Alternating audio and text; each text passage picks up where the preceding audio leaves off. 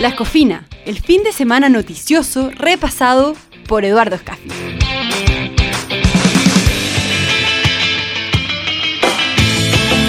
Hola, ¿qué tal? Esto es El Libero y esto es La Escofina. Iniciamos eh, un nuevo programa en este día lunes primero de octubre, un día que va a entrar sin duda en los libros de historia o en Wikipedia, como se dice hoy día, porque es eh, la jornada en que la Corte Internacional de Justicia de La Haya eh, entregó sentencia, ¿no? Una sentencia abrumadoramente buena para Chile, en el sentido en que se le da la razón completamente a nuestro país en esa, en esa demanda y se le quita la razón a a Bolivia. Los columnistas del fin de semana. Como cada lunes estamos por supuesto con Eduardo Escafi, quien es la voz y la figura de La Escofina, este podcast donde repasamos el fin de semana eh, noticioso, un fin de semana que eh, probablemente tuvo dos temas, eh, el tema de la Haya, por, eh, porque estábamos en la víspera ¿no? de este fallo, y también el 5 de octubre, porque este viernes eh, se cumplen 30 años desde el plebiscito del sí y el no que terminó ¿no? con eh, el gobierno de Augusto Pinochet. Eduardo Escafi, ¿cómo estás? ¿Qué tal? Muy buenos días, qué gusto saludarte de nuevo. Y efectivamente este fin de semana fue tremendamente movido. Ahora, es interesante porque la, en las, las bueno, no solamente las entrevistas, sino que también las columnas de sobre la Haya eh, mostraban un nivel de nerviosismo significativo. Varios que siguen llamando a salirse de la Haya, que esto no tiene ningún sentido, y algunos diciendo, bueno, que esto la verdad que sigue para largo. pero el 13, el 12, 12-3 de ahora en la mañana es extraordinariamente contundente. Y llama la atención, no sé si te acuerdas que el, eh, siempre aquí en este caso los tres se equivalen al, en el anterior, ¿te acuerdas que hubo dos que fueron a favor de la posición chilena? en el caso de los jueces. De los jueces y es porque, claro, porque son dos que son designados por, por los países. Claro, hay uno que el juez ad hoc, digamos que claramente, o sea, Bolivia por lo menos tenía que tener un voto, o sea, no había otra manera que no, y de los tres que consigue, entonces hay otros dos que logra eh, convencer finalmente de, que su caso, de que, tenía alguna, algún sustento. Habrá que analizar bien porque hay que leerlo. Todavía no, no estaba disponible antes que partiéramos este podcast, no estaban todavía disponibles los textos para poder leerlo, eh, de, cuáles son las consideraciones que esos jueces hacen. Ahora, volviendo al tema de las columnas, Eduardo, comentábamos eh, fuera de micrófono que si uno saca una un promedio ¿no? de las columnas eran pesimistas. Yo creo que en general eran muy pocas las personas los columnistas o analistas que dijeron Chile va a ganar completamente. Todos se ponían más bien en el escenario de que algo no iba a pasar eh, y eso es probablemente por, una desconfianza. ¿no? Sin duda, lo que pasa es que el, hay un dicho que me encanta de los argentinos, bebé que se quema con leche y ve una vaca y llora. Y en este caso, y en este caso el fallo con el Perú eh, fue eh, cuál es la palabra que se usó, creativo. Y entonces se esperaba algo creativo en este caso. Pero yo creo que los jueces se entraron en razón respecto de que abrir el melón en este caso habría pasado mañana tendríamos a Alemania pidiendo de vuelta Alsacia y Lorena. Mm, Entonces, por decir, ni hablar de Texas, o sea, ya estamos hablando de, de, una situación que trastocaría significativamente los tratados y los acuerdos que tenemos internacionales. Claro, o sea, también hay, uno, si lo mira desde el punto de vista político, porque estos fallos cómo no, tienen dos, dos vertientes, ¿no? Una, una, cosa que es lo jurídico y otra cosa que es lo político. Es una corte política, o sea, está bien, los jueces son todos juristas, son personas que especialistas en derecho internacional, pero es una corte de, de, de, la, de las Naciones Unidas, es decir, es una corte donde los, los, los, los países se ponen de acuerdo eh, la integran y luego eh, tienen esta corte. Yo hay una, una columna que es la de que es la de Joaquín García Huidobro, que a mi juicio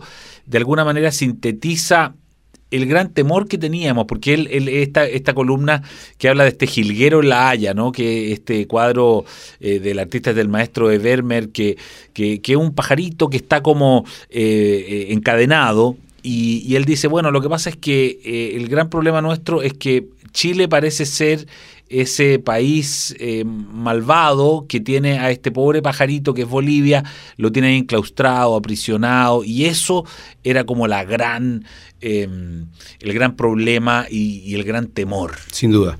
Los, eh, el jilguero, de hecho, me busqué en, inmediatamente el el cuadro, no me acordaba de él, y la verdad que es precioso. Es efectivamente un, eh, precursor de Vermeer y es un eh, y realmente llama la atención la la, la, la, realidad que presenta y verle la cadenita amarrada, amarrada a la patita, la verdad que es, para ponerse a llorar. Y efectivamente despierta ese sentimiento de proteger al más débil y ese tipo de cosas. Ahora, la verdad que en este caso eh, no quedó ninguna duda, el, fallo es tan rotundo, yo lo que fue escuchando es que cada, los, considerando que cada uno de los, eh, de los antecedentes que se presentaron Chile y, Bolivia, los jueces efectivamente dijeron aquí no sale ninguna obligación. Así que hagan ustedes lo que quieran para aquí para adelante, pero bilateral. Entonces lo sacó completamente de la, del, del, del, del, lado multilateral que es a donde ha querido siempre Bolivia llevarlo. Y aquí pasa una cosa que los únicos que, bueno, aparte por supuesto de Bolivia, de los que han perdido, son los estudios y abogados que han estado defendiendo a las dos causas. Tienen que estar, ninguno de los dos tiene que estar abriendo champaña en estos momentos.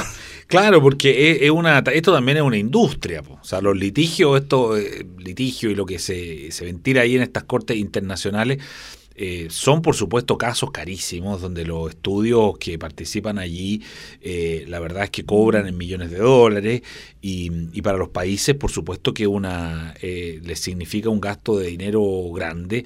Y también es un motivo político porque la, la pregunta el, otro gran argumento o lo, lo, el otro elemento que presentaba Chile siempre era mire aquí el señor Morales tiene una causa que no tiene ningún destino jurídico, bueno, que es lo que acaba de finalmente decir la Corte, eh, y él lo está usando con fines electorales, ya no políticos, electorales, porque él quiere reelegirse. Eh, lo más probable es que con esto Evo Morales, esto para, para Evo Morales significa una derrota muy potente y, y capaz que le cueste la reelección. Bueno, no voy a decir que ojalá, pero claramente vendría siendo casi el último de los bastiones eh, de Alba, eh, del, eh, que, van quedando, que van, claro, que van quedando. El, eh, después de todo dejaron de tener el apoyo de cada uno de los, eh, bueno, en este caso de los venezolanos, que en el tiempo en que tenían dinero. Así es que efectivamente ya ni los ecuatorianos quieren al ALBA. Claro. Así es que efectivamente el, es, se está quedando muy solito. Mira, mí la única duda que me queda es, eh, es de aquí para adelante qué pasa, porque, porque tenemos otro, otro problema que también estaba mencionado en la columna esta de García Guidobro, eh, sobre, sobre el Silala, porque Chile presenta una demanda en el Silala, o sea, el tema de la Haya con esto eh, no se cierra para Chile, o sea, nos queda otro juicio más con, con Bolivia. Sí, y ahí en eso hay por lo menos dos columnas eh, especialmente la de la de la de Luis Larraín y la de um, Errázuriz, que plantean de que hay que salirse y que no hay no tienen nada que hacer y de hecho lo que mejor lo demuestra es que hayamos estado metidos en un eh, metidos en un eh, en, una, en un diferendo, en este caso, que revisa un acuerdo, un tratado de 1908, cuando esto, el Pacto Bogotá, es de la década de los 50, o sea, es eh, que algo que no tendría por qué estar revisando algo anterior. Así es que es eh, la verdad que lamentable que estemos con lo del Silala porque efectivamente impide que podamos cerrarlo, a pesar de que hay algunas opiniones que sí podríamos salirnos ya. Claro. Y lo que dijo Santos, el presidente, el expresidente sí. mmm, colombiano, de que salirse del, del, Pacto Bogotá no había tenido ningún costo para ellos. Claro, porque ellos tuvieron este fallo de que también para ellos lo, lo consideraron aberrante, ¿no? En su, este litigio que tenían con Nicaragua.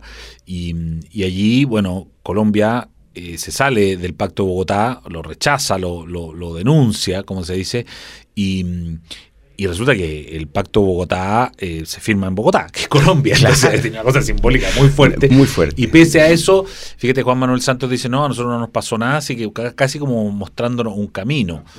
Es interesante porque mucha gente decía, mire, si, si Chile pierde, eh, a lo mejor va a pasar como la del picado, eh, salirse del Pacto Bogotá. Pero mira qué interesante, porque como muy pocas personas, yo de verdad, a mí me, me tocó en este tiempo eh, conversar con mucha gente, estado en el tema, me, tocó cubrir mucho el, el, el, caso de Perú incluso, y, y yo la verdad no había escu no he escuchado a nadie del mundo del, eh, del, de, las relaciones exteriores o del derecho internacional que, me, que hubiese apostado porque Chile ganaba como ganó hoy día en La Haya, o sea, que ganaba con los 14 eh, argumentos que presentó Bolivia que no se le cogiera ni uno.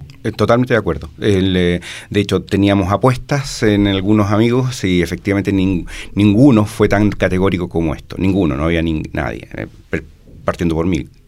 Realmente fue, eh, ha sido muy llamativo. Pero lo que sí llama la atención también es, entre comillas, esta sobriedad de los chilenos. Salvo unas banderas en Antofagasta, mm. no hay ni un bocinazo, nada. Eh, también te podría apostar ahora que nadie va a ir a la Plaza Italia mm. esta noche. Eh, lo cual seguramente allá en, el, en, Bolivia, en La Paz, tenían sí preparado una, una gran celebración en caso, claro, de que alguna de las cosas se hubiese acogido. Así es.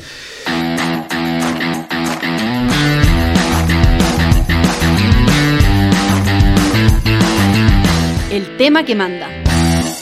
Bueno, eh, él falló la Haya y que por supuesto ocupó em, muchas páginas en los diarios el fin de semana. Seguro que el próximo fin de semana vamos a tener de nuevo, porque hay mucho que analizar igual, pese a este triunfo tan, tan claro, tan nítido.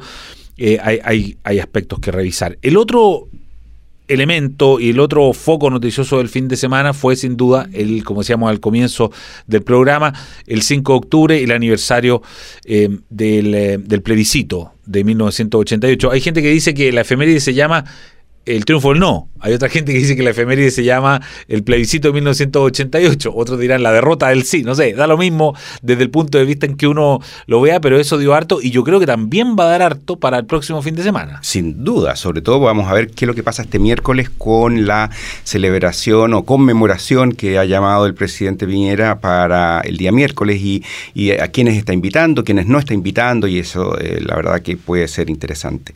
El. Eh, Primer elemento que a mí me gustaría destacar es que el 5 de octubre no es una fecha que llega por casualidad, es una fecha que está, eh, que está puesta en la Constitución del 80 que se votó y, efectivamente es un derrotero que se sigue con, eh, con altas, bajas, con participación, seguro que decía el periódico, el, lo, lo refrendaba muy bien el Mercurio, la, lo del Harry el sucio, del, eh, del, embajador eh, norteamericano. Harry Barnes. Harry Barnes. Que era el que estaba en esa época. Efectivamente, y que llega y que ponen, ponen dinero y eso también lo reconoce, lo reconoce Tironi en una muy buen análisis que hace el día sábado.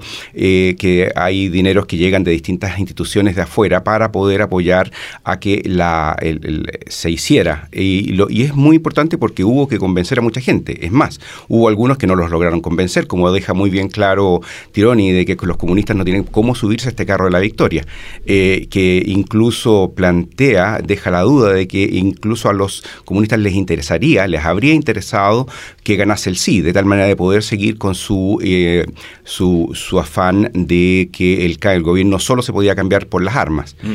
Eh, lo cual es bastante interesante porque contrasta eh, con la visión de Peña en que lo pone solamente como una sola cosa, o sea, que es son los derechos humanos y nada más, son los buenos o los malos. Ahí eh, y se parece harto eso a, su, ya estamos hablando casi de maniqueísmo de, del, eh, con respecto a los impuestos también. Los que pagan, los que quieren pagar impuestos y los que no quieren pagar impuestos, buenos y malos. Y, y seguro, seguro que se va a encontrar con que esto del sí y el no no son eh, no, son los mismos. O sea que, en definitiva, que hay un montón de gente que no quiere pagar impuestos y, sino, eh, y que, que votó que no. Eh. Ah, mira, claro, que ese cruce que estaba haciendo es interesante. Claro, la, columna de Carlos Peña, en el fondo, nace inspirada en, en una entrevista que le hacen al, ministro de Justicia, Nan Larraín, el día viernes en T13 por Iván Valenzuela, e Iván Valenzuela le pregunta, ¿usted votó por el sí o votó por el no? En el fondo están hablando de un montón de otros temas, pero él lo lleva a, ese asunto. Él estaba hablando del tema de gendarmería y otras noticias que y otros elementos que habían sido muy noticiosos para el Ministerio de Justicia en la semana. Pero eh, Valenzuela le pregunta, le dice, oiga, ¿usted votó por el sí o por el no? Y, y, yo no sé si, si, si, cometiendo un error o no, porque a otras personas que le han preguntado, algunos dicen, oiga, el voto secreto y, yo sabré por quién voté. Él dice, no, yo voté por el sí, y la argumentación que da en la raíz es que votó por el sí porque le parecía que había un cierto riesgo de desorden y, desgobierno em, si es que eh, finalmente ganaba el no, que él de, verdad creía eso. Y, y de ahí se agarra Peña entonces para decir que Em, que si bien eh, la, Freud dice que los, eh, los, recuerdos, cuando uno los tergiversa, no, no, deja de ser honesto, porque él cree que eso es lo que realmente piensa, pero dice, pero eso igual es falso. y ahí viene con eso que dices tú, que esta especie como análisis eh, más moral, ¿no? De decir las personas que votaron por el sí o las personas que votaron por el no. Es curioso, hoy día eh, aparecía, no sé si era la encuesta Academ, ¿no? Que decía que eh, preguntaba a la gente por quién había votado, que el 70% dice que había votado por el no, que es distinto a lo que efectivamente ocurrió. 54%, 54. Sí, efectivamente es bien interesante. El, bueno, el, lo primero es eh, el recorrido que hubo que, hacer, la forma como la, oposición de ese momento se organiza y logra armar todo un sistema. Estamos hablando de, de los tiempos en los cuales no había celulares, ni nada, internet, ni nada, y logran armar un sistema que permite predecir, el, eh, digamos, pronosticar el resultado, no a boca de urna, sino que con las primeras urnas recién sacadas, que a propósito el boca de urna aquí en Chile no funciona justamente por lo que acabas de mencionar, somos muy, mentirosos. entonces el boca de, eso del exit poll. exactamente, el exit poll. Y entonces en este caso fue, fue impresionante porque ya ellos tenían el resultado bastante, mm, bastante mm, con una, un nivel de precisión a 0,5. Eh, muy pocas, muy pocas, eh, muy poco rato después de que se empezaron a cerrar las, mesas.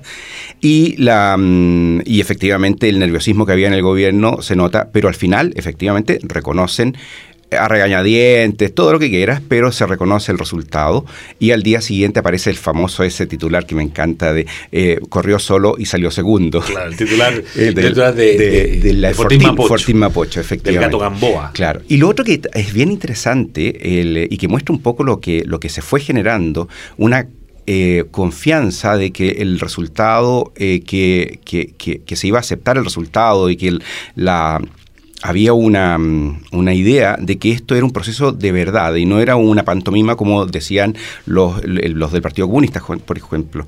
Y es a mí la primera, eh, una de las primeras mesas que salió eh, eh, el resultado fue la de la Antártida y hay dos votos no. Claro. y, y personal de la Fuerza Armada. primero que nada, personal de la Fuerza Armada que arriesgaban y que esa noche los dejaban durmiendo afuera. Claro, claro. Entonces, la verdad que hay que reconocer de que el nivel de, de, no sé si llamarle tranquilidad, pero por lo menos algún grado bien importante de, de, aceptación, de que esto venía, venía bien y del entusiasmo que en definitiva generó y que la votación fue bastante amplia, eh, la verdad que es digno de elogio. A ver, que hubiese ese, ese evento hubiese dado inicio a lo que nos pasó durante ese año, a las elecciones presidenciales de, de, de Elwin, que como lo comentábamos el otro día, justamente que durante el 5 de octubre ah, del 88 hasta el 11 de, mar, de diciembre del, del 89, en el mundo ocurrieron cosas impactantes y los chilenos no nos enteramos. Ocurrió el muro y, y, Tiananmen. Las dos cosas y que en definitiva los chilenos no nos enteramos porque estábamos entusiasmadísimos con lo que había pasado. Y por lo tanto no queda otra que celebrarlo. Se, celebra y la verdad que eh, se celebra la figura esto de ver a Pinochet sacándose la banda y entregándola en el Congreso. La verdad que es... Eh, a ver, ni, ni Cristina Kirchner hizo eso con, su, con el bastón de mando. Así es, ni siquiera lo quiso entregar ella en persona. Mira, déjame brevemente, Tessy, me interesa que me, que me, la comentes, porque uno ve quizás en un cierto sector em, del país como las ganas de, volver a, a, lo que, usando palabras de Ricardo, el clivaje, ¿no? Del sí y el no. Porque eh, cuando tú divides el país, cuando divides a Chile entre los del sí y los del no, bueno, por un lado los del no son más. Eh, y si tú volvieras con eso, eh, claramente garantizarías que la izquierda o, el no, si tú quieres llamarlo, porque hoy día es difícil pensar, y aquí es donde va mi punto, que el no es la izquierda y el sí es la derecha, porque tú tienes hoy día que el presidente de la República, de un gobierno de derecha, votó por el no. Entonces, ¿es posible hacer ese dividir de nuevo Chile, aunque sea por este efeméride de los 30 años entre los del sí y los del no, no, no está medio ya confundido, está medio enredado el ambiente como para pensar que Chile sigue siendo eso? Fíjate que lo que tú comentas, esto de que el presidente no solamente votó que no, sino que lo publicitó, o sea, lo dejó muy, muy clarito de que él había votado que no, eh, también lleva a otro, a otro tema que es el único que permite aglutinar, o por lo menos lo que creen los partidos de oposición en estos momentos, que creen que pueden aglutinar para poder eh, recuperar el poder, que es justamente todo lo que tenga que ver con el año, con el año 73.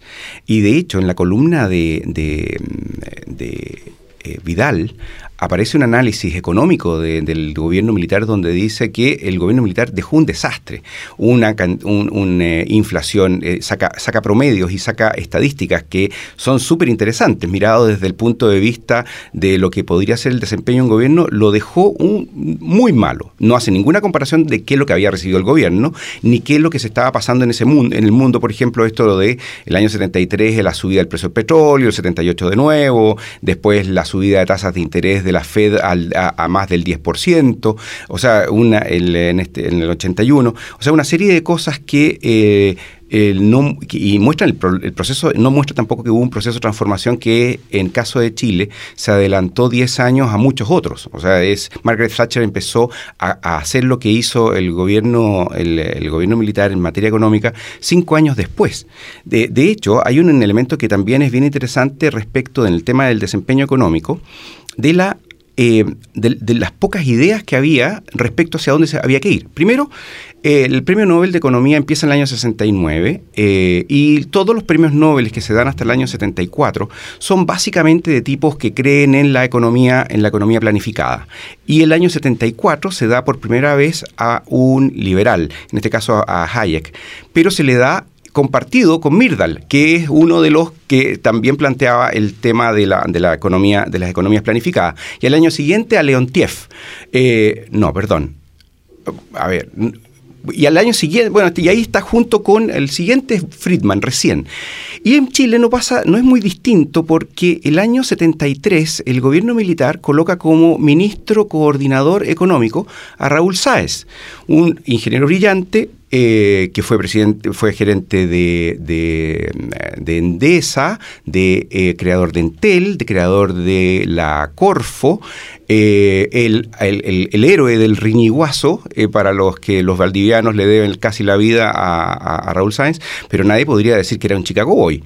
Entonces, y estuvo hasta el año 75. O sea, esto muestra de que efectivamente la, economía era una cosa bastante poco eh, poco claro hacia dónde iba a ir. Entonces, en el caso de Vidal, desconocer completamente eh, que se hizo una transformación de dónde venían las cosas, que se hicieron novedades, er, er, llama, eh, me, deja con la sensación de que este señor tiene una agenda muy, muy clara para tratar de desconocer, de hacer desconocer cualquier tipo de, situación que le... que, que no cohesione en definitiva a la gente que votó por el no.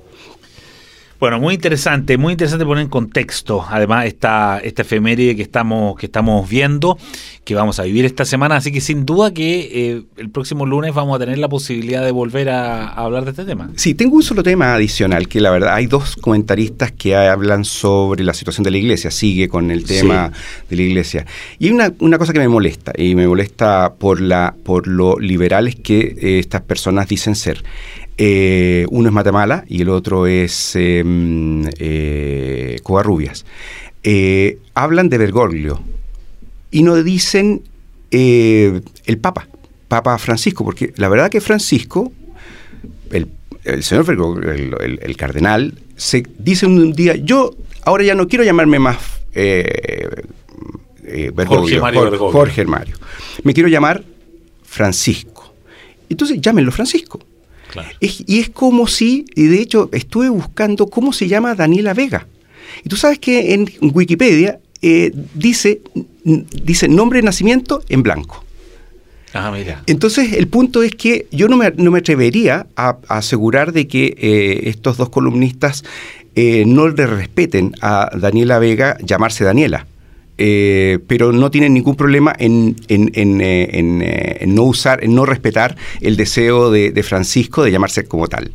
Y lo, lo llaman solamente Bergoglio. Claro, no, es, hay un, es un, una cosa que me, me molesta por la inconsecuencia del respeto que se supone que tienes que tener tú por las personas. Genial. Bueno, ese es el espíritu de la escofina, repasar la prensa del fin de semana y a sus columnistas y la entrevista y los temas de interés. Con esto terminamos y los invitamos cordialmente para el próximo lunes donde nuevamente estaremos con Eduardo Escafi en la escofina. Gracias Eduardo. Gracias a ti.